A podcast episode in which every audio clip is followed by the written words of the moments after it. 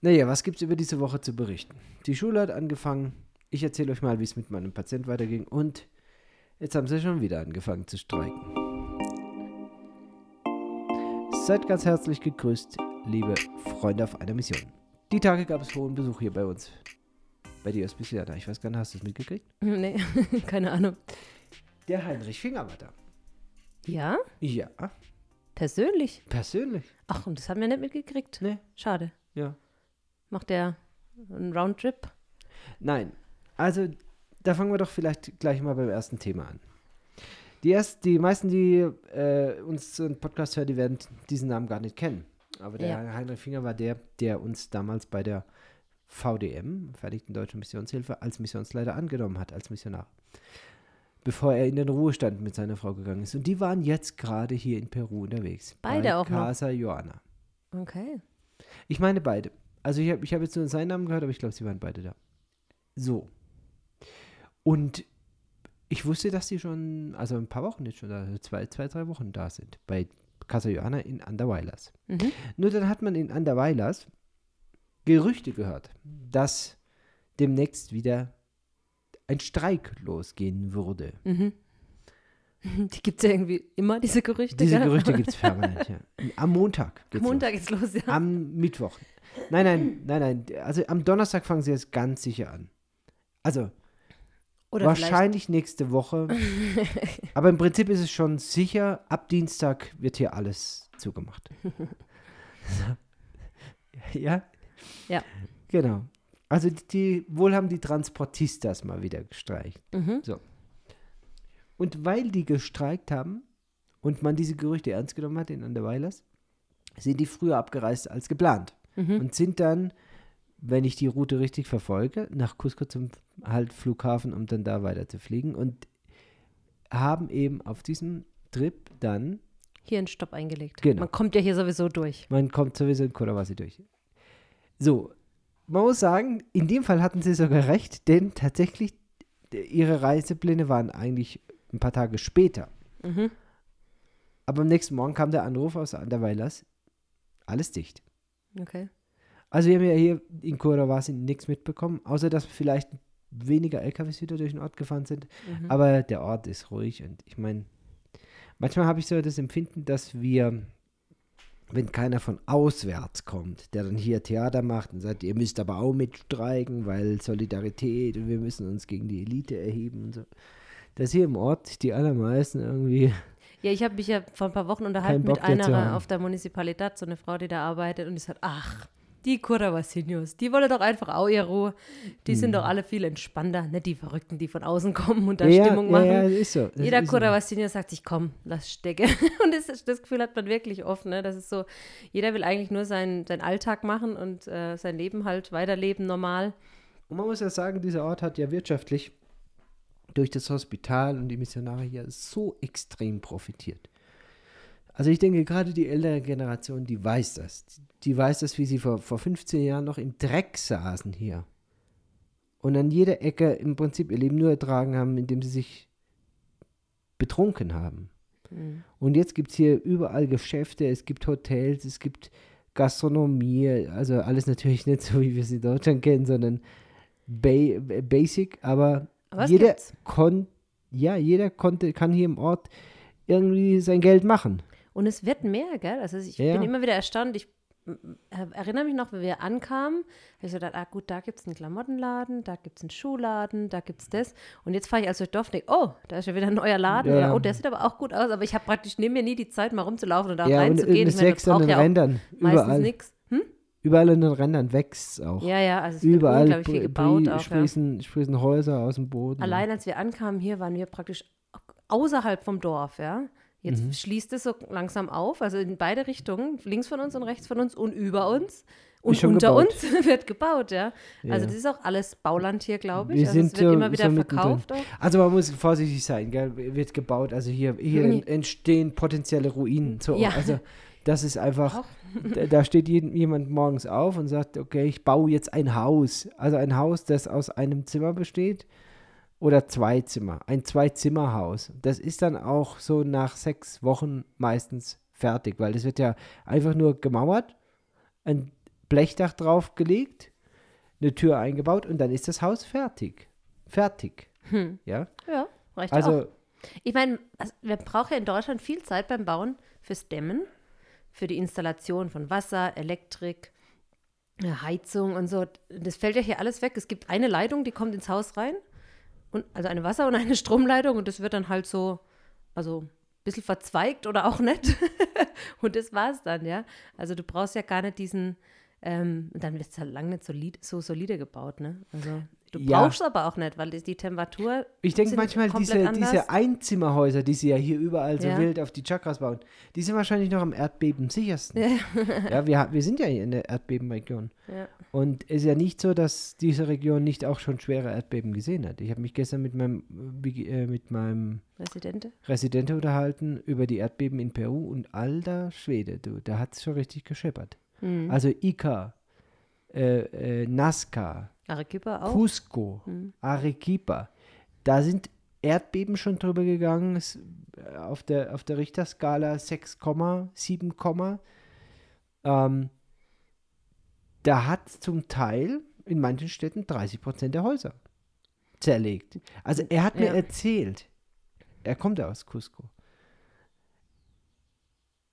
Ich weiß es ja nicht mehr, 1990, so irgendwas. Ich, äh, ist egal. Mhm. 85, 91 oder so. Nee, ist noch nicht so lange her. Weil er, mein, mein Resident ist 32 Jahre und er hat zwei ältere Geschwister, also die müssen so in meinem Alter gewesen sein. Mhm. Die haben schon mehrere große Erdbeben in Cusco erlebt. Unter anderem hat er erzählt, dass seine Brüder ein Erdbeben in der Schule erlebt haben. Mhm. Und man haben es überlebt, weil die andere Hälfte der Schule eingebrochen ist. Oh. Und das andere Mal hat ein Großteil der Bevölkerung, der armen, also in, in Cusco, ein, ein großer Teil der Bevölkerung, auch ein schweres Erdbeben erlebt, weil gerade parallel ein Fußballspiel war.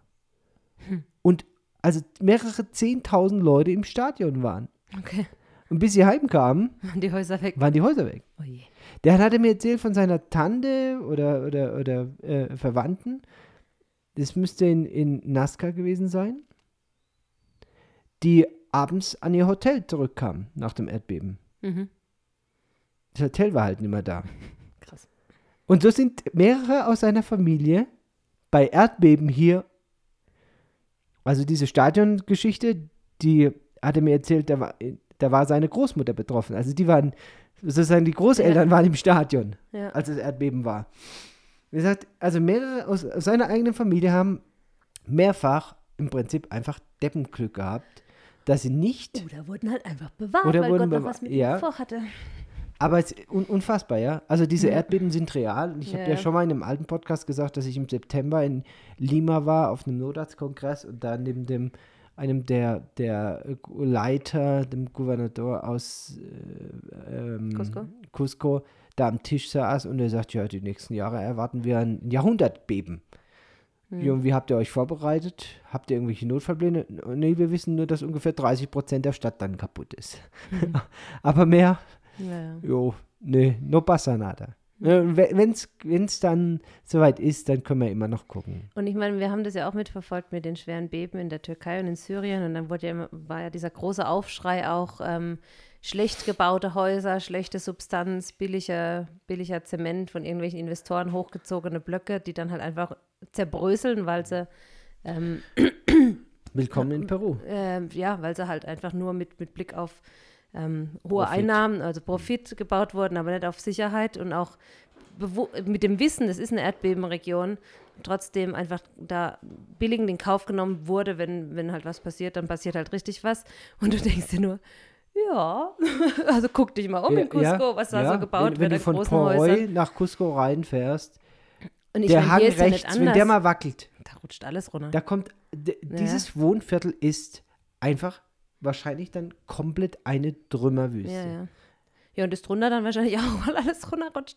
Ich meine, äh, Cusco liegt auch so ein bisschen im Kessel, ne? Also es ist umgeben auch von Hügeln. Mhm. Ähm, also, pff, ja, Ähm, und Das auch ist hier, ja. Ich Eine meine, der wir haben hier. unangenehmsten äh, äh, Flughäfen, oder wa- eigentlich, wa- was ich für mich sagen kann, der unangenehmste Flughafen, auf dem ich bisher äh, äh, gelandet bin. Ausgerechnet, der ist unser Eingang und Ausgang zum, zur Welt. Noch, ja. noch. Irgendwann guckt ja mal Ja, ja. ein paar Jahrzehnte Aber das an. Problem bei dem Flughafen in Cusco ist folgendes. Cusco ist auf über 3000 Meter Höhe, der, die Stadt. Aber die ist wiederum umgeben ringsrum von Bergketten. Also mindestens 4000 oder mehr. Und wenn du die im Anflug auf Cusco bist, dann fliegt der Flieger in ein Seitental. Ja. Und wenn du dann links rüber guckst, dann siehst du, ah ja, da drüben auf der anderen Seite des Berges, also der Berg versperrt mir jetzt gerade die Sicht Richtung Cusco. Ja. Da liegt Cusco und da ist der Flughafen. Das heißt, wir fliegen jetzt in dieses Tal, wir, wir fliegen also nicht über diesen Berg, sondern wir fliegen rechts neben diesen Berg.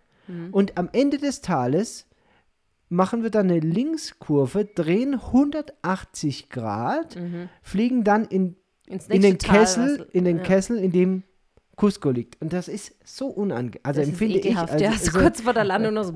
ja, du bist so wirklich im einem Landeanflug und du guckst da links und rechts und siehst, wir sind unter den Bergen, also Bergniveau. Wir sind unter der Berg. Hm. Und der egal. Flieger Und auch wenn du fliegt vorne auch echt nah an diesem Berg, ja, den er dann umrundet dazu- vorbei. Ne? gucken, so, wie, die, wie die Kühe auf, auf der Weide sind. Ja. Da kommt der Flieger vorbei und, und du guckst links zum Fenster raus und du, du, kannst sehen, ja, da wohnen die Leute, da, da erkennst du die Leute, ne? Naja. Und äh, also, ich, ich, Ich ich meine, mag's, ich, mag, ich mag's gar nicht. ist mir aber auch tatsächlich dieses Mal das erste Mal aufgefallen und ich bin das ja schon auch jetzt ein paar Mal geflogen, Cusco rein. Weil das ist aber, die einzige Einflug Ja, ja, und das ist ja auch die Ausflugschneise. Vielleicht bin ich auch oft einfach im Dunkeln geflogen oder im, war so Ja. beschäftigt damit, dass ich nicht in die nächste Tüte erbreche, dass mir das egal war, ob noch eine Kurve kam. Aber diesmal ist mir das wirklich bewusst aufgefallen. Ja, und es geht ja rein zu und raus zu so. Also der, der Flieger fliegt ja immer die gleiche Mhm. Route im. Prinzip, ja. Aber auf der anderen Seite kommt er gar nicht raus aus dem Tal. Da ist ja, da ist ja fertig. zu. Ja. Du, du musst ja diese Schneise immer nehmen, Ja. rein zu und raus zu. Und also meines Wissens ist bisher da noch keiner am Berg hängen geblieben. Und ich weiß auch gar nicht, wie die das navigieren, weil es gibt ja in Cusco immer wieder extreme äh, Wetterphänomene. Gut, der Flughafen ist manchmal auch einfach zu. Wahrscheinlich Ja, ja. ist das auch der Grund. Ja, ja, kleiner Tipp am Rande, in der Regenzeit nur morgens fliegen, nicht abends. Ja, also lieber, lieber morgens fliegen, damit die, Un die Unwetter kommen eher am Nachmittag. Ja, bisher ist nichts passiert. Man wundert sich da gerade, gell? Aber naja, es gibt mit Sicherheit schlimmere, schlimmere ähm, Flughäfen. Und es ist nicht so, dass man da äh, irgendwie durch ein Nadelöhr durchfliegt. Aber Nee, es ist dass schon die so. Landebahn extrem kurz wäre oder sowas. Nein, gar nicht. Flughäfen gibt es ja auch. Also d- das ist ja auch nicht so, dass da nur eine Maschine am Tag landet, sondern die fliegen ja irgendwie im Halbstundentakt, Ja, gehen ja. der Flieger raus. Ja. Also da ist schon ein Mozzer Flugverkehr, ist einer der größten Flughäfen überhaupt in Peru, oder? Ich glaube schon, ja. Also Also, zumindest einer mit dem meisten Betrieb. Ja. Ähm, ist trotzdem winzig, finde ich. Also es ist die richtige Schuhschachtel, aber man kommt eigentlich gut weg. Also es gibt ständig Flüge nach dem ganzen Tag über Ja, nach, nach ja. Klima halt. Gehen alle im, es gibt auch ein paar in andere Städte. Das war jetzt ganz lange ausgesetzt, glaube ich. Mittlerweile fliegt, kann man ab Cusco theoretisch auch Nach Arequipa? nach wieder fliegen? Arequipa fliegen, Direktflug, nach äh, Santiago de Chile, Mhm. nach Ecuador, glaube ich, eins, von Guayaquil oder Quito. Also es gibt so ein paar, also vier, fünf Ziele außerhalb von Lima, die angeflogen werden. Es gibt innerhalb von äh, Peru auch, also Arequipa und glaube noch einer wird auch angeflogen. Aber es war jetzt ganz lange auch mit der Pandemie und so völlig eingestampft. Ja, ähm, gab es nur Flüge nur nach Flüge Lima nach und dann Lima. von Lima aus wieder weiter. Genau, aber mittlerweile, was, ja, ich meine, nach Arequipa muss man ja praktisch weiter in den Süden fliegen und bisher musste man praktisch ganz in den Norden fliegen oder weit in den Norden fliegen, um nach Lima zu kommen, um dann von Lima wieder in den Nach Süden zu Arequipa, fliegen, ja. ähm, was natürlich umständlich ist. Genau. Aber ja, mein schlimmster Flug bisher, schlimmster Flughafen war für mich Arequipa, als wir das erste Mal da gelandet sind. Weil wir sind auch Wegen mitten in so ein Unwetter ja, gekommen. Ja, genau, wegen und dem Unwetter. wir waren schon so weit unten, dass man eben schon links und rechts von der Landebahn gesehen hat, also Was da so Stadt, rumliegt. was da so rum, und da lagen so viele kaputte Flugzeugteile. Links und rechts von der Landebahn, zumindest in meiner Erinnerung. Vielleicht waren es auch einfach alte Flugzeuge und für mich als Europäer, der da frisch ankommt in dem Land, war das so, überall kaputte Flugzeuge und voll die steinige und sandige äh, Landebahn Ja, und sowas. Ja, dann Ja, alles ist ja grau der und braun. Im ja, Prinzip ja, ist es in ja, der der Wüste. Wüste. Und es war so voll so, nee. Und dann konnten wir nicht gleich landen, sondern mussten nochmal durchstarten. Und ach, gute Zeit. Das war der allerschlimmste Flug bisher. Aber ähm, Cusco, ja. Ja, bin, sind bisher immer angekommen, gell? Ja, ja ich, also Ich glaube, es geht schlimmer in der Welt. Also, mit Sicherheit. Und das ist ja ein Touristenflughafen. Eben. Muss man, also hier, da landen Millionen Touristen jeden, jedes ist Jahr. auch immer also, unser ganzes Gepäck angekommen Ja, und sowas. Also, ja, ja. da, Nee, ist bisher alles gut gegangen. ja. Wird auch weiterhin alles gut gehen. Ja, Lena, mein Patient. Ich hatte ja schon mal davon erzählt. In der letzten Folge. Katastrophe da in Cusco erlebt mit seiner Operation. 19 Jahre alt. Jetzt habe ich ihn diese Woche entlassen, gestern entlassen. Glücklich entlassen. Mit seiner Mutter ist er wieder losgezogen Richtung Heimat nach ähm, ins Heilige Tal. Ins Heilige Ah, Tal. ja, Ja, ja. nach Ding hast du gesagt. Kiabamba. Kiabamba, ist aber nicht Heiliges Tal. Ist nicht Heiliges. Mhm. Kiabamba ist Dschungel. Du, Vielleicht ich- meinst du euren Taitambo? Das ist im Heiligen Tal. Nein, es ist Kiabamba. Kiabamba, da kommt doch die ganze, das ist Das der Obstgarten. Obst her, ja, aber der das ist im Dschungel. Du, ich, ich, ich war mir sicher, dass Kiabamba im Heiligen Tal liegt. Ich glaube, man kann von da aus auch irgendwie dahin fahren, aber das Nein, ist ja nein, nein, im, ich muss das nochmal nachlesen, weil ich bin mir sicher, dass es im Heiligen Tal, also ich gu gucke nochmal nach. Es muss auf jeden Fall umgeben sein von sehr hohen Bergen, also ich glaube so Mhm. 4000. Hochdschungel, ne? Also Nein, nein, nein, Kiabamba ist auf 1000 Meter Höhe. ja, ja, also, es ist, äh, Kiabamba Ja. ist Hochdschungel. aber es ist umgeben von einer Bergkette. Und was ich nicht wusste, das ganze Jahr, und zwar wirklich das ganze Jahr, haben die eine Durchschnittstemperatur von ungefähr 25 Grad. Toll, ne? Da kommt Und ganz viel Kaffee zum Beispiel von Da, uns kommt, hier. da wird es nicht kalt, da wird es nicht heiß. Also wird es tagsüber, klar, wird es immer heiß, irgendwie so 34 Grad tagsüber. Aber es ist, das ist auch Peru, ja? ah ja, guck ganz- mal. Also ich schaue hier gerade parallel auf der Karte. Ähm, das stimmt, was ich sage, oder? Nein, nicht wirklich. Also, das ist ja hier immer auch sehr fatal. Also, pass auf. Machu Picchu liegt ja praktisch am Ende des Heiligen Tales. Ja. Und Kiabamba liegt über die Bergkette rüber. Also ich denke schon, dass du da von da nach da auch kämst, irgendwie wahrscheinlich mit dem Zug oder so, weil mit so Autostraßen gibt es da ja keine. Guck. Und wenn man nämlich Nee. hinfährt nach Kiabamba, muss man das Heilige Tal im Prinzip umfahren. Umfahren, das Ja. verstehe ich schon so. Das verstehe ich, ja.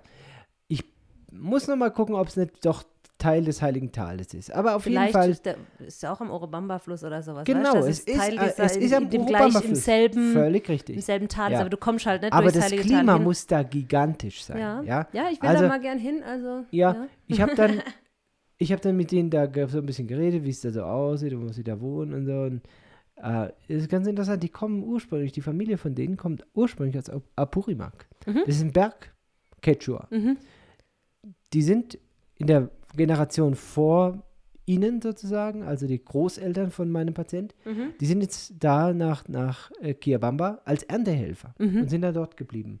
Und ich kann mir vorstellen, dass das Klima da schon Angenehmer ist als angenehmer ist als hier hier. in Ah, wobei Bergen. Dschungel ist halt Wind und Luftfeuchtigkeit. Und dann habe ich, habe ich sie gefragt, ob sie, ob, äh, wie es mit den Mucken, Mucken ist, ob sie da nicht auch so verstochen werden und so. Und dann sagt sie, wirklich, die haben auch keine Stiche gehabt. Normal, die sieht man ja manchmal. Manchmal kommen Ja. aus dem Dschungel Leute, die haben tausende Stiche Ja, ja. auf der Haut. Ja, du siehst überall. Sind schon völlig immun, gell? Ey, ohne Witz, du, Ja. die kommen und die haben am ganzen Körper äh, rote Punkte. Und dann fragst du, haben sie ein Auto? Nee, wir, die mucken bei uns. So.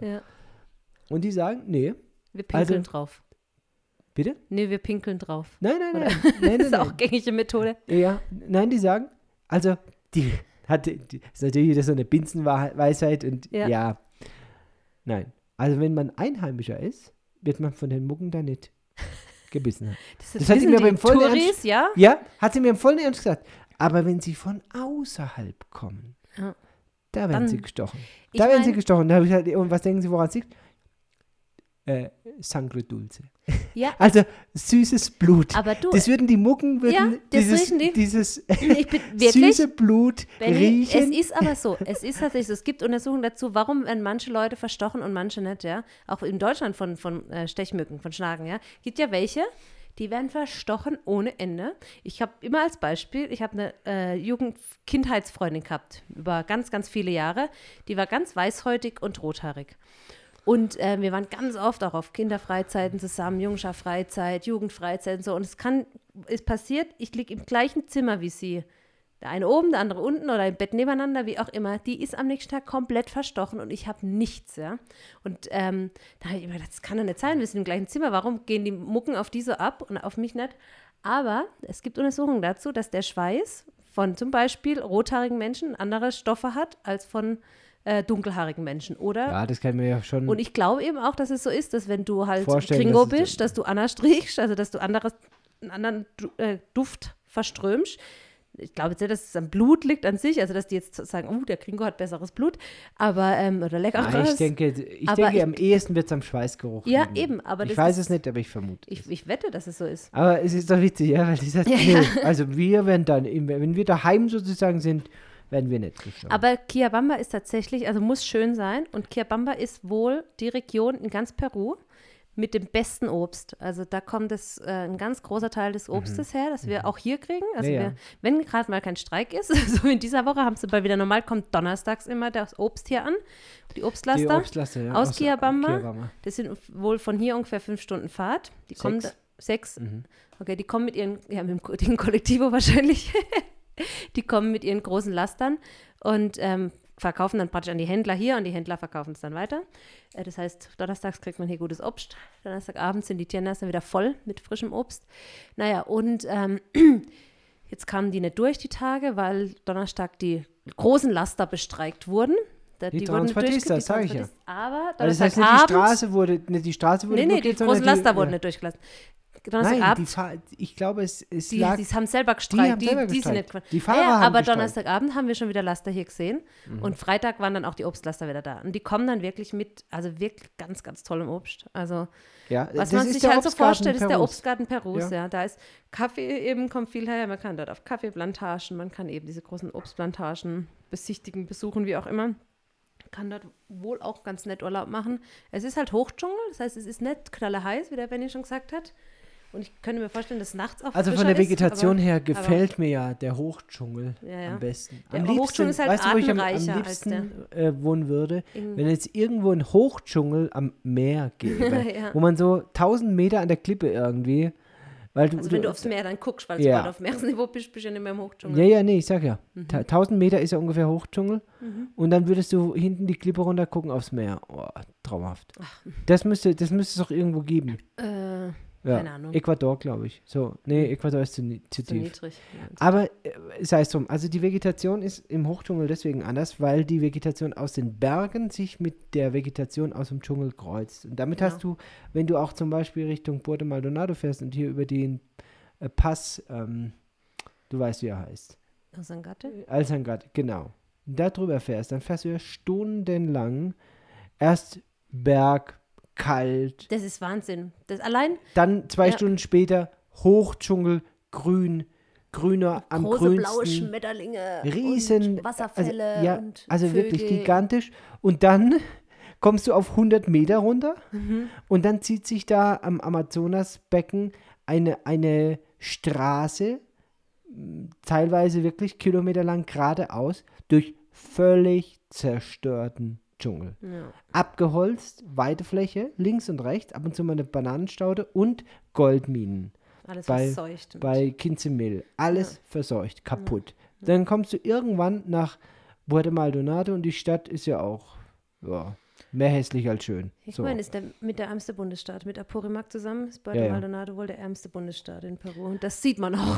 Also, ja, die Natur ist wunderschön, aber ähm, ja, der Hochdschungel hat tatsächlich was. Ja, ja können wir ja mal hinfahren. also da, da finde ich, der, der Hochdschungel hat mir tatsächlich von der Vegetation her bisher am besten gefallen. Mhm. Ich fand es auch sogar schöner als in Atalaya mitten im Dschungel. Weil da ist alles irgendwie. Ist alles grün halt. Äh, äh, ja, also ich dachte so ein immer, bisschen. Ja, ich dachte immer, Dschungel ist voll bunt. Und vielleicht gibt es auch, vielleicht in Asien gibt es ja auch Dschungel. In Afrika gibt es teilweise dschungelähnliche Wälder. Äh, vielleicht ist es da bunter, aber man hat immer, also ich hatte immer so diese Vorstellung, der Dschungel ist super bunt. Aber im Prinzip ist einfach grün. Saftig, satt, Und- grün. Und wenn du halt wirklich im Wald, sozusagen im Dschungel drin bist, ist es halt dicht. ja, Einfach. du siehst den Himmel nicht. Du, Aber es ist halt einfach grün, grün, grün. Und es gibt viele bunte Vögel und bunte Tiere so, aber es gibt Ja. kaum bunte Pflanzen, ne? Also ja, also so eine üppig blühende Pflanze oder sowas ist selten. Also das, was wir bisher im Dschungel gesehen haben, fand ich total spannend. Ähm, ja, ja, ich meine, ich, naja. ist ja auch schön. Jetzt lass mich mal noch kurz über diesen Patienten Ja, reden. dein Patient. Gut. Ich fand das sehr beeindruckend, weil ich bin dann bei der unter letzten Untersuchung, also der Abschlussuntersuchung, nochmal mit ihm und seiner Mutter in, ins Gespräch gekommen. Und es ist wirklich eine sehr äh, arme Frau, die, die also Einkommen nur dadurch generiert, dass sie auf der Straße Essen verkauft. Also da bleibt am Ende des Tages nicht viel hängen.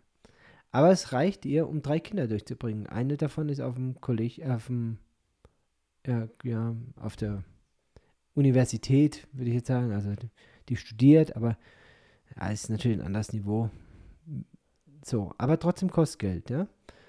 Der Große hat, ist jetzt mein Patient gewesen, der hat äh, als Wachmann auf einer Baustelle gearbeitet, bis er dann eine Nierenkolik bekommen hat, wegen ärztlichen Fehler, sage ich mal, über einen Monat äh, im Krankenhaus lag und dann gekündigt wurde, weil also arbeitet er jetzt seit irgendwie sechs Wochen nicht mehr.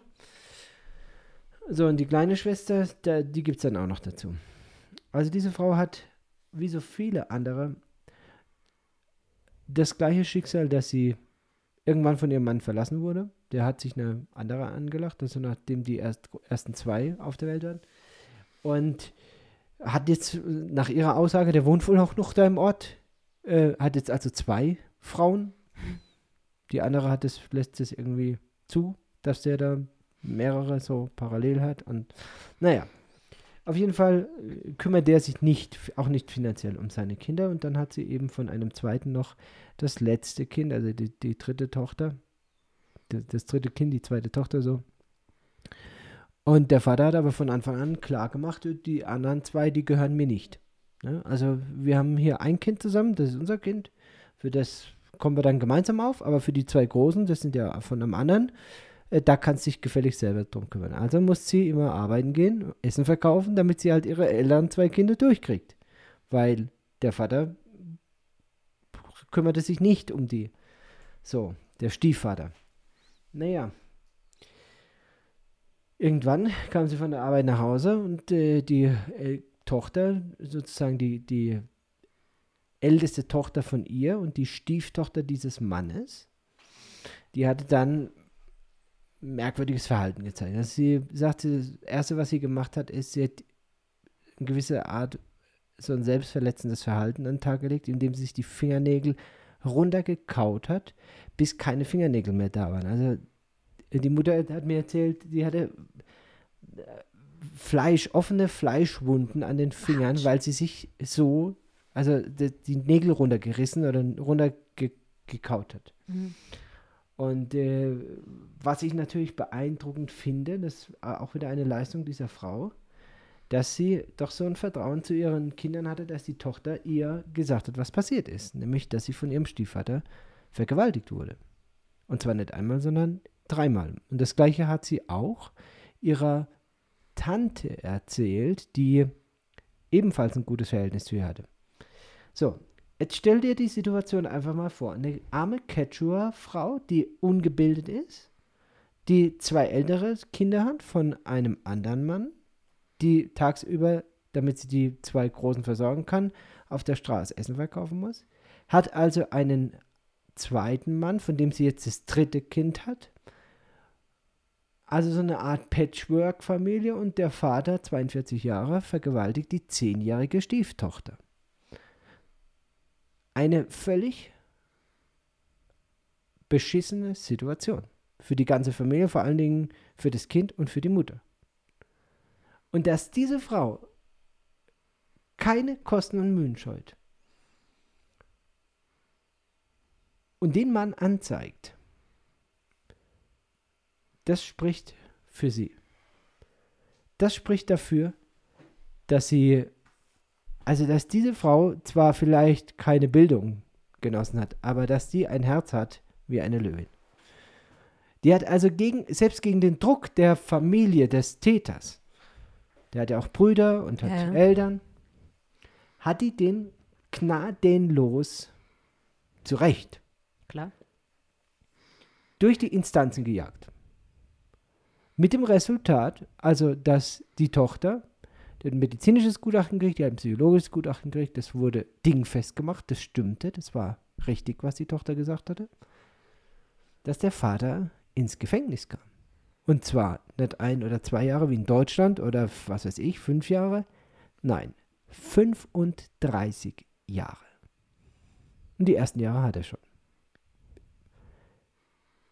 Also so eine seltene Rechtsprechung und so eine seltene Verfolgung dieser schweren Missbrauchstaten, die ja hier im Land leider so viele Kinder betrifft. Also wenn man Statistiken glauben will, bis zu 30 Prozent der Mädels erleben sexuelle Gewalt.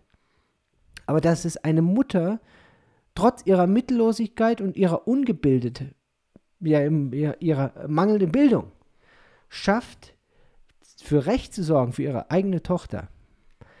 Alle Achtung, da habe ich wirklich gedacht, crazy, diese Frau hat wirklich, also die hat wirklich Biss und, und äh, also das hat mich, da saß ich sprachlos nebendran, wie sie mir die Geschichte erzählt, weil ich weiß, diese Männer, die kommen in aller Regel durch, weil die bestechen dann den, den Polizist, ja, die. die. bestechen ja. äh, äh, den Richter, ja, die bedrohen die kleine Tochter, die ist ja auch bedroht worden von dem. Der hat ja auch gesagt, wenn du was sagst, ne?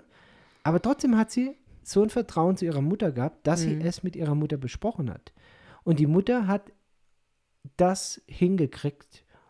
Also in, in einem derartigen rechtslosen Staat wie Peru, ähm, der, der so korrupt ist, äh, da habe ich, da hab ich also wirklich höchsten Respekt davor.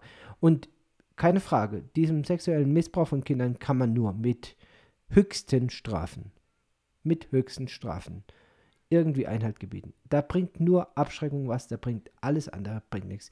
Täter irgendwie Verständnis oder sonst irgendwas oder Aussage gegen Aussage oder sonst irgendein Scheiß. Bringt alles nichts. Kindesmissbrauch ist Kindesmissbrauch, bleibt Kindesmissbrauch, ist eine schwere Straftat, muss schwer bestraft werden. Feierabend. Da gibt es überhaupt gar nichts zu diskutieren.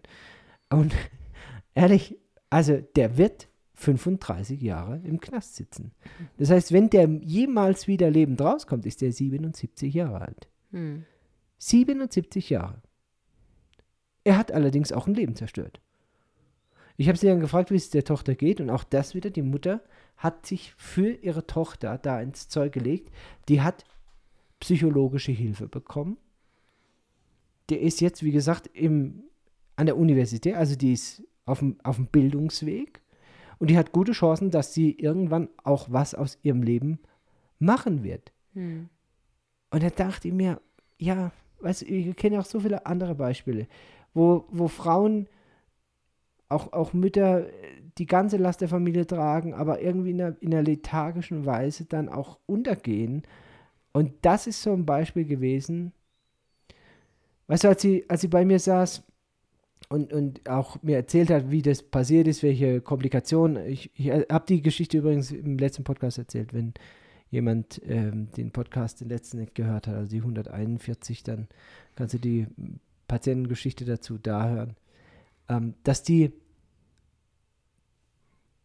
als sie verstanden hat, was dem Jungen, also ihrem, ihrem ältesten Sohn da passiert ist, da saß sie natürlich mit Tränen in den Augen bei mir im Sprechzimmer und hat geheult, weil es hat ihr niemand gesagt, was, was es für Komplikationen gab. Es hat niemand sie darüber aufgeklärt. Hm. Man hat die natürlich, natürlich im staatlichen Krankenhaus als eine ungebildete Quechua hm. einfach im, im Dunkeln stehen lassen. Ja. Man hat mit dem Sohn gemacht, was man wollte, hat dreimal schwerste Komplikationen verursacht, hat ihn dreimal, also wirklich an den Rand gebracht und hat ihm dann hinterher gesagt, na kommst du irgendwann mal, müssen wir den Schlauch mal wieder rausziehen. Hat nichts von Komplikationen erzählt, gar nichts.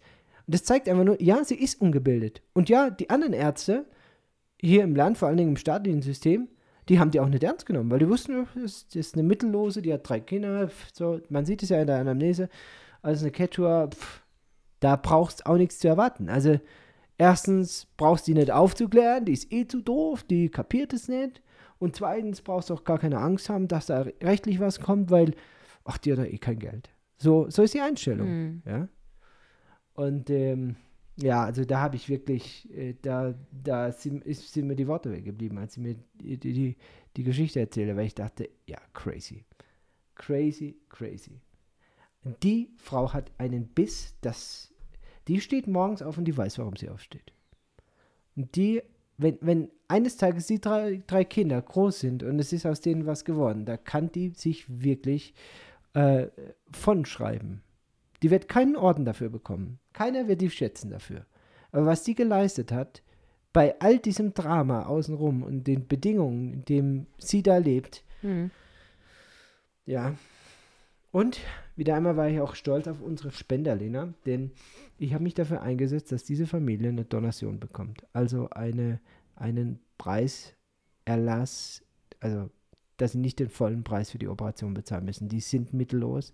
Und diese Mutter hat es völlig klagelos angenommen, dass sie da jetzt was zahlen muss. Und die hat also wirklich alles zusammengekratzt, damit sie für ihren ältesten Sohn die Krankenhausrechnung, zumindest am Anfang müssen sie ja die Hälfte vorstrecken, bevor Mhm. wir sie operieren. Das hat die auch gemacht. Und ähm, hinterher, als dann die Operation rum war und, und alles gut gegangen ist und so weiter, also sozusagen gestern, als sie gegangen ist, da habe ich dann ähm, mich dafür eingesetzt, dass wir trotzdem diese Rechnung deutlich, deutlich unter dem war, was wir veranschlagt hatten, ja. Also ungefähr 30 Prozent günstiger, als wir ursprünglich gedacht haben, dass sie trotzdem eine Donation bekommt. Und diese Donation ist nur deswegen möglich, weil wir letztes Jahr im Dezember von unseren Spendern unglaublich viel Geld bekommen haben, dass wir eins zu eins und zwar zu 100 Prozent ohne einen Cent Verwaltungskosten an den Notfall des Krankenhauses weitergeben konnten. Und ich habe die Tage die Zahlen gesehen und es haben schon in den letzten ersten zwei Monaten unglaublich viele Patienten davon profitiert. In der Summe ungefähr 48.000 Zoll. Preiserlass, ähm, Disquento sagt man ja dazu, für medizinische Eingriffe hier bei uns im Krankenhaus. Das heißt, also wir, wir haben schon die günstigsten Preise im ganzen Land und trotzdem können manche Familien diese niedrigen Preise nicht bezahlen und wir haben in der Summe fast 50.000 Zoll Leuten Kosten, ja, Rechnungen erlassen können. Die kriegen dann zum Beispiel 10% oder kriegen dann 15% Preis Nachlass auf diese niedrige Rechnung. Und dieses Geld stammt von unseren Spendern. Das macht mich, ja, kann man das so sagen, stolz Darf man so sagen, ja. davon zu sagen. Und äh, also wenn jemand sehen will, wie Hilfe vor Ort ankommt, dann kommt doch einfach mal vorbei. Guck's dir an, hör dir diese Geschichten an, schau dir diese Menschen an. Es sind vor allen Dingen Frauen mit ihren Kindern, die wir hier sehen. Immer, also immer wieder ist es das gleiche Bild. Es ist selten, dass mal ein Vater mit seinen Kindern da ist. Es gibt's auch. Hm. Aber es ist, wenn die Kinder alleinerziehend irgendwie groß werden, dann ist es in aller Regel die mit der Mutter. Und was diese Frauen hier im Land leisten, das äh, ist aller Ehre wert. Peru hätte ein viel, viel größeres Problem, wenn sie die Mütter in diesem Land nicht hätten. Ja. Alle Mütter. Alle mit. Fast. Lena, Hm. dein Job. Mein Als Job. Mama, diese Woche. Es ging los. Ja, große Aufregung diese Woche. Erster Schultag war Mittwoch nach äh, über zwei Monaten Ferien. Ging es wieder los. Hier sind ja Januar, Februar, ab, ab, ab Weihnachten im Prinzip bis äh, 1. März die ganz großen, langen Sommerferien. Und jetzt am 1. März hat es wieder gestartet. Ähm, wir hatten auch alles soweit beisammen, also konnten alle Kinder in Uniform und äh, mit ihren Schulsachen losschicken, was jedes Mal echt ein, äh, doch eine gewisse Vorbereitungszeit erfordert. Ähm, aber äh, sind alle gegangen, auch ohne Tränen, ohne ähm, ein Mucks. Die Aufregung war natürlich groß, aber ähm, ja, es war toll, dass der erste Schultag Mittwoch war. So war die erste Schulwoche nur eine halbe. Wir haben jetzt schon wieder Wochenende und ähm, ja, hat ähm, alles gut geklappt. Sie die haben, haben alle, glaube ich, das gleiche Klassenzimmer. Das war, war natürlich auch schön, dass sie. Äh, äh, gleiche Klassen, also die haben nicht alle das gleiche Klassenzimmer. Ja, jeder ist in seinem alten Klassenzimmer wieder. Äh, Mit dem Ergebnis dann, dass dann auch der ein oder andere Gegenstand, den wir schon vermisst hatten über die langen Sommerferien, Äh, doch wieder aufgetaucht ist, weil er sich doch noch irgendwo in einer Ecke in dem Klassenzimmer befand. Ähm, das war sehr gut. äh, zum Teil haben sie auch dieselben Lehrer. Äh, doch, nur der, der Jonas und der äh, Mila auch, ne? Jonas, Mila und Lukas haben die gleichen, genau.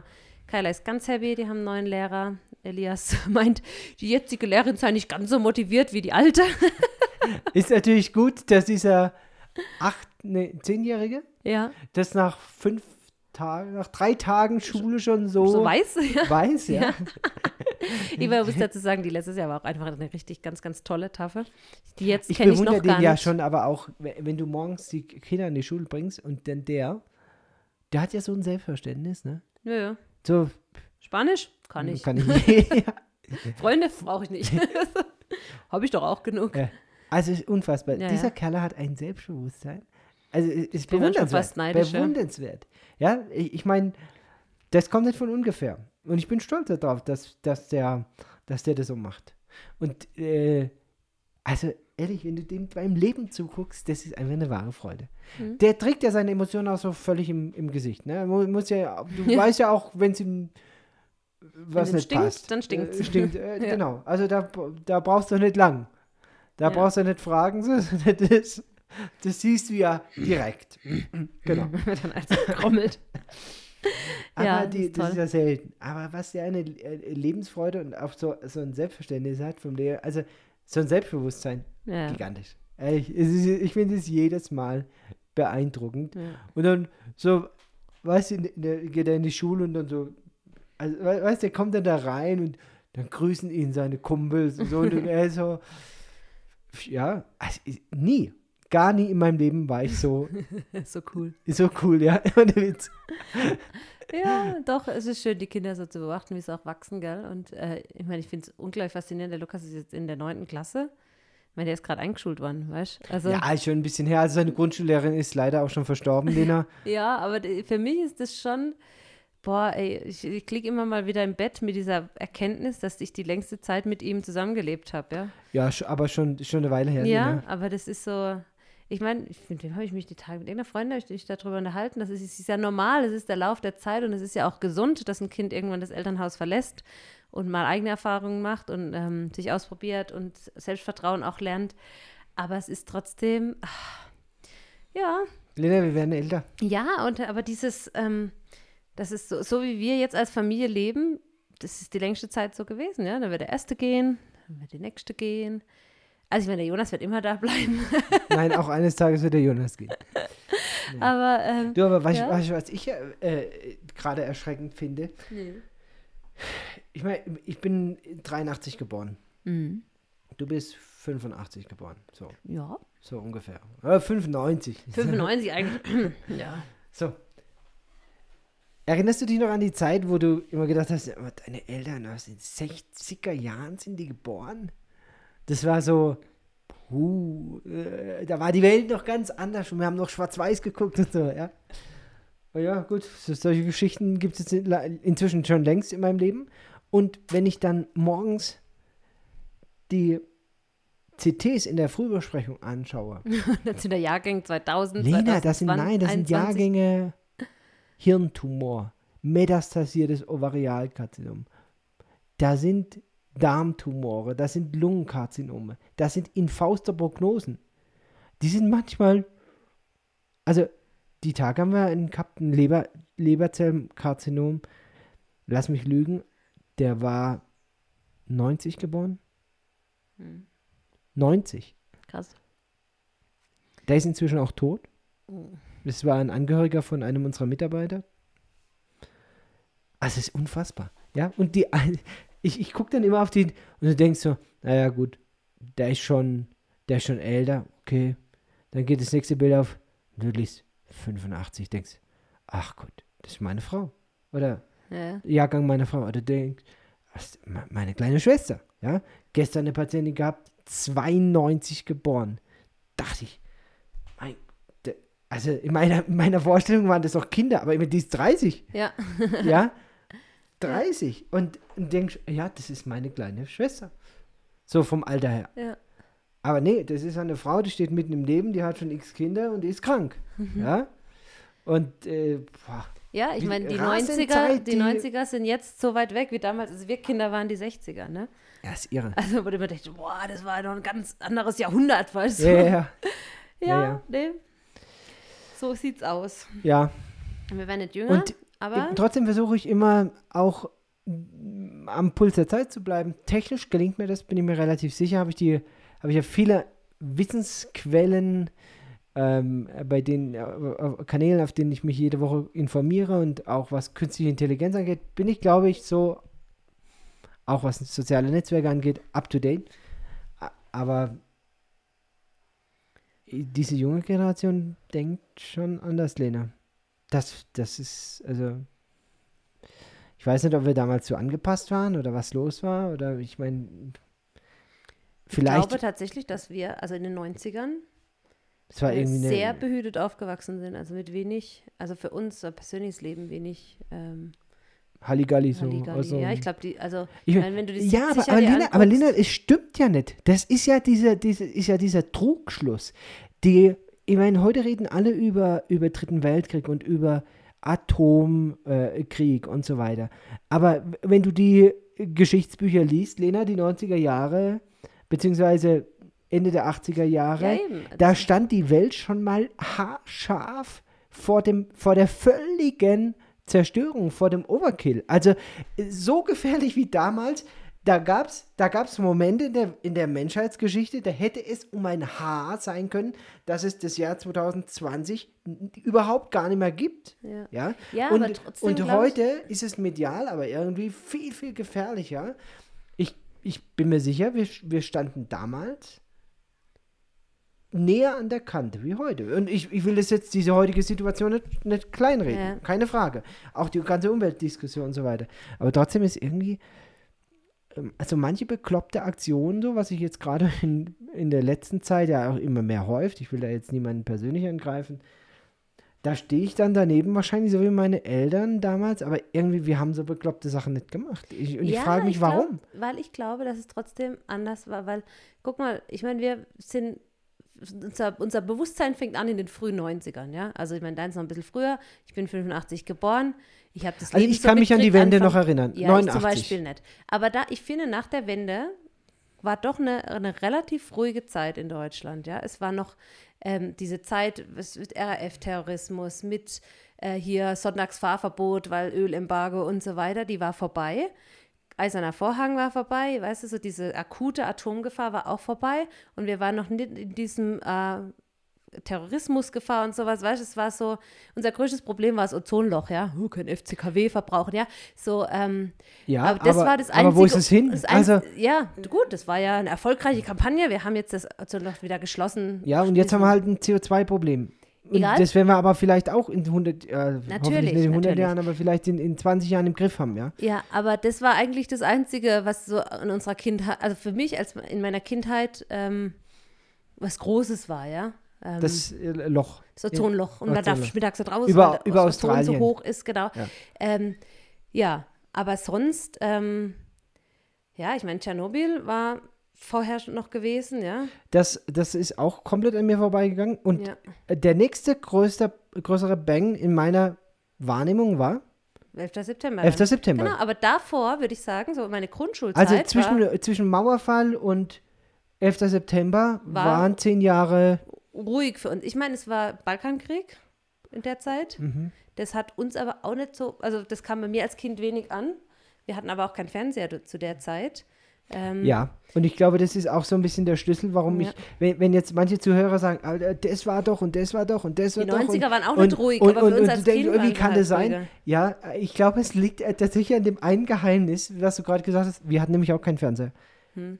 Politisch in den 90er Jahren völlig ungebildet. Und wahrscheinlich kann ich mich deswegen an den Mauerfall erinnern, weil da eines der wenigen Male bei uns daheim der Fernseher lief Mhm. und alle da rein und meine Eltern saßen vor dem also, der, die Mauer ist gefallen und, und, und, und waren völlig sprachlos. Ich habe überhaupt kein, ich wusste gar nicht, dass es eine Mauer gibt, ja. Ich wusste gar nicht. Weil, weil, Und ich dachte immer, der eiserne Vorhang, Ich das war heißt sechs so, was, Jahre so ein alt. Vorhang, der quer durch Ja. ein Land geht, Ja. mit so Eisen, Aber ganz biegsam, weißt du? So ein, Vorhang halt mit so so. Eisenstäbchen, die so halt im Wind Der so runter. Ja. ja. Was haben die denn? Sollen sie halt wieder einen Vorhang gehen? Weißt du so? Kommst doch durch, wenn es ein Vorhang ist. Ja. Naja, Kindheit ja, ist schon aber ich was glaube, Spannendes. ja, po politisch war, war ich wahrscheinlich einfach. Also für mich war meine Kindheit, was das angeht, einfach unverdorben. Und ich glaube, man macht, also gerade durch dieses, dass man halt auch aus allen Ecken des Landes was mit, äh, des, der Welt was mitkriegt, macht es schon auch auf die junge Generation, also auch gerade auch auf unsere Kinder, also auf unsere jetzt im Speziellen nicht, weil ich da schon auch darauf achte, dass wir nicht alle Infos aus allen Landesteilen mitkriegen, macht es schon Druck. Und ich muss immer wieder denken, ich äh, habe ein Postfach bei GMX, ja, seit Teenie-Zeiten, ja. Ab und zu bin ich deswegen auf der GMX-Startseite. Das kannst du dir im Prinzip nicht antun. Also du hörst dann, in Hamburg wird einer vom Auto erfasst und überfahren. In Bayern ist, eine, ist Mutter und Kind bei einem Unfall ums Leben kommen. In Nordrhein-Westfalen ist jemand ertrunken, er Fasching, nach dem Fasching besoffen heim ist oder sowas. Das sind Dinge, die passieren, äh, Unfälle passieren jedes Jahr in einer gewissen Menge. In der Summe In weniger der, als in der früher. Summe weniger als früher, genau, das muss man auch mal sagen. also in Deutschland. Ähm, ja, und trotzdem, wenn du das, nur diese ganzen Schlagzeilen liest, dann denkst du, boah, schlimm. Ich ja. darf eigentlich kein Auto mehr fahren. Ja, darfst kein Auto mehr fahren und es ist alles, oh, es passiert so viel. Aber die, die Relation fehlt dir dann, weil du halt so viel mitkriegst. Du kriegst mit, ob Ja. in Indien irgendwo ein Konflikt ist. Du kriegst mit, ob, ähm, Taiwan, China. ob in Peru die Leute Ja. streiken, weißt du, und du denkst, du, man bekommt den Eindruck, die Welt versinkt im Chaos, ja. Hm. Und dann guckst du aber mal genauer hin und denkst, eigentlich geht's De- Dein Real Life so, ich, ja, Ja. mein Ort ist eigentlich, Und deswegen braucht man, was, was Medien angeht, einfach auch eine echt gute Psychohygiene und wir brauchen das vor allem für unsere Kinder. Wir als Erwachsene können ja noch ein Stück weit, viele Erwachsene auch nicht, ähm, weil wir es nie gelernt haben, vor allem unsere Generation nicht, dazu filtern. Ich glaube fast, dass das die Jüngeren auch schon wieder besser können. Ähm, aber unsere Generation und auch die Generation unserer Eltern, die sich dann irgendwo auf Facebook rumtreiben und meinen, sie müssen jeden Beitrag kommentieren mit irgendwie, ich weiß es aber besser oder du machst das falsch oder da, da. Also bei mir zu Hause hat es immer anders geklappt oder sonst irgendwie. Ähm, wir müssen da echt auch unsere Kinder schützen vor diesen vielen Informationen, die ihnen am Ende des Tages ja auch nichts bringen. Ja? Das ist ja immer die Konsequenz. Wa- Was, was nützt es mir oder was nützt es meinem Kind, wenn es weiß, da sind wieder 30 Leute gestorben, weil eine Bombe runtergefallen ist oder 300 oder nicht, dass man es Ja, fernhält von ja, dem, was auf der Welt passiert, ja. aber man muss da echt eine gute Balance finden und auch altersangemessen seine Kinder schützen vor zu viel Input. Und wenn ich dann drüber nachdenke, wie viele Kinder auch so völlig ungefilterten und freien Zugang haben zu allem, was im Internet rumschwirrt, ähm, da haben wir eine Verantwortung auch Eltern. ideologisch rumschwirrt. Ja, das kommt ja noch dazu, Ja. das fassen wir mal jetzt ja, Ja. gar nicht auf. Aber ähm, da, da sozusagen, ja, die müssen, die werden ja eh groß mit den Medien, dann müssen sie damit irgendwie klarkommen. Nein, wir als Eltern haben eine Verantwortung da und müssen die auch wahrnehmen. Also ich denke, äh, das erlebe ich schon auch so, dass dadurch, dass wir jetzt hier leben, aber eigentlich ja politisch die Heimat irgendwie doch immer noch die Heimat ist, äh, ist das Bild größer geworden. Und ist die Informationsflut zumindest für mich auch größer geworden. Weil ich habe, ich erwische mich dabei, dass ich dreimal am Tag irgendwie Nachrichten, Weltnachrichten angucke. Also nicht an, anschaue, sondern lese. Äh, das ist äh, Google News, was ich irgendwie seit Jahren schon mache und, und da durch den Feed durchscrollen. Und ich habe zwei äh, Newsletter abonniert, wo die wichtigsten Topics de, des, des vergangenen Tages sozusagen kommen.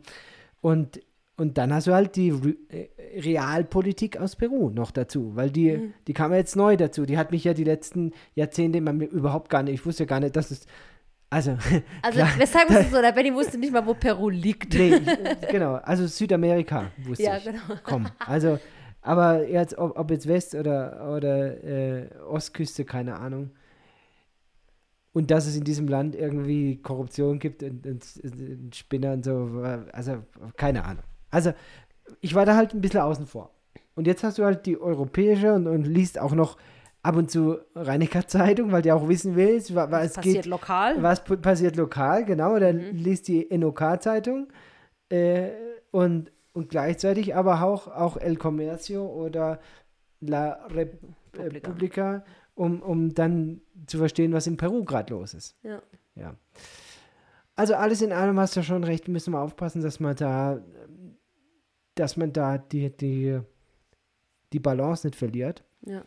Es tut mir nur für so, zumindest das, was ich empfinde, was ich so von außen wahrnehme, es tut mir für so viele junge Menschen einfach leid, die wirklich glauben, wirklich glauben und auch, ich bin mir sicher, auch Angst haben, richtig, äh, regelrecht Angst haben auf dieser Welt. Hm. Und ich denke mir, na gut, die ersten 40 Jahre habe ich geschafft und es war eigentlich ganz friedlich. Also es war immer Chaos, aber es eigentlich ist friedlich gelaufen, ja. Und es gibt Leute, die wachen morgens auf und die sind wirklich der festen, festen, festen Überzeugung, nach ihnen wird es nichts mehr auf diesem Planet geben. Es wird keinen Menschen mehr geben. Sie sind die Letzten. Und deswegen macht es auch keinen Sinn mehr, noch neue Kinder in die Welt, äh, Familie zu gründen. Warum auch? Ich bin der Letzte hier, ja. Und ich bin mir relativ sicher, dass, dass es so schnell halt dann doch nicht geht. Es wird sich viel verändern und wir haben Probleme und das sollten wir auch nicht kleinreden, sollten auch alles angehen. Und ich glaube, wir sind als Menschheit da auf einem schmalen Grad unterwegs, auch an einem Scheidepunkt angekommen. Und trotzdem haben wir immer wieder in der Menschheitsgeschichte es auch geschafft, Probleme zu lösen. Ja, Lena. Hm. Was machen wir denn heute noch? Du, äh, ich hätte ja am liebsten heute den Ofen wieder angemacht, um Brot zu backen. Aber leider war letzte Woche Brotbacktag. Und so sehr mir das auch Spaß macht, da ans Feuerle zu sitzen. Sitzt da immer wie so ein alter Mann vor, mit seinem Stuhl vor, vor der Ofenluke und guckt rein. Und dreht das Brot dann. ja. Ich war übrigens die Woche beim Friseur und dann hat mich mein, die, die Friseuse gefragt, es, sagen Sie mal, haben- haben, Sie sich die Haare verbrannt? Bisschen vielleicht. äh, ja, also, wo, woran Sie das denn sehen würde. Das heißt, hier vorne Ihr Scheitel, der ist ja völlig so, also das, Verschmolzen. ja, das, das ist, nein, das Haar ist so zerstört, die Struktur also so Ja. gräuselig. Ja. Ja, ich, ja, ich habe am Wochenende Brot gebacken.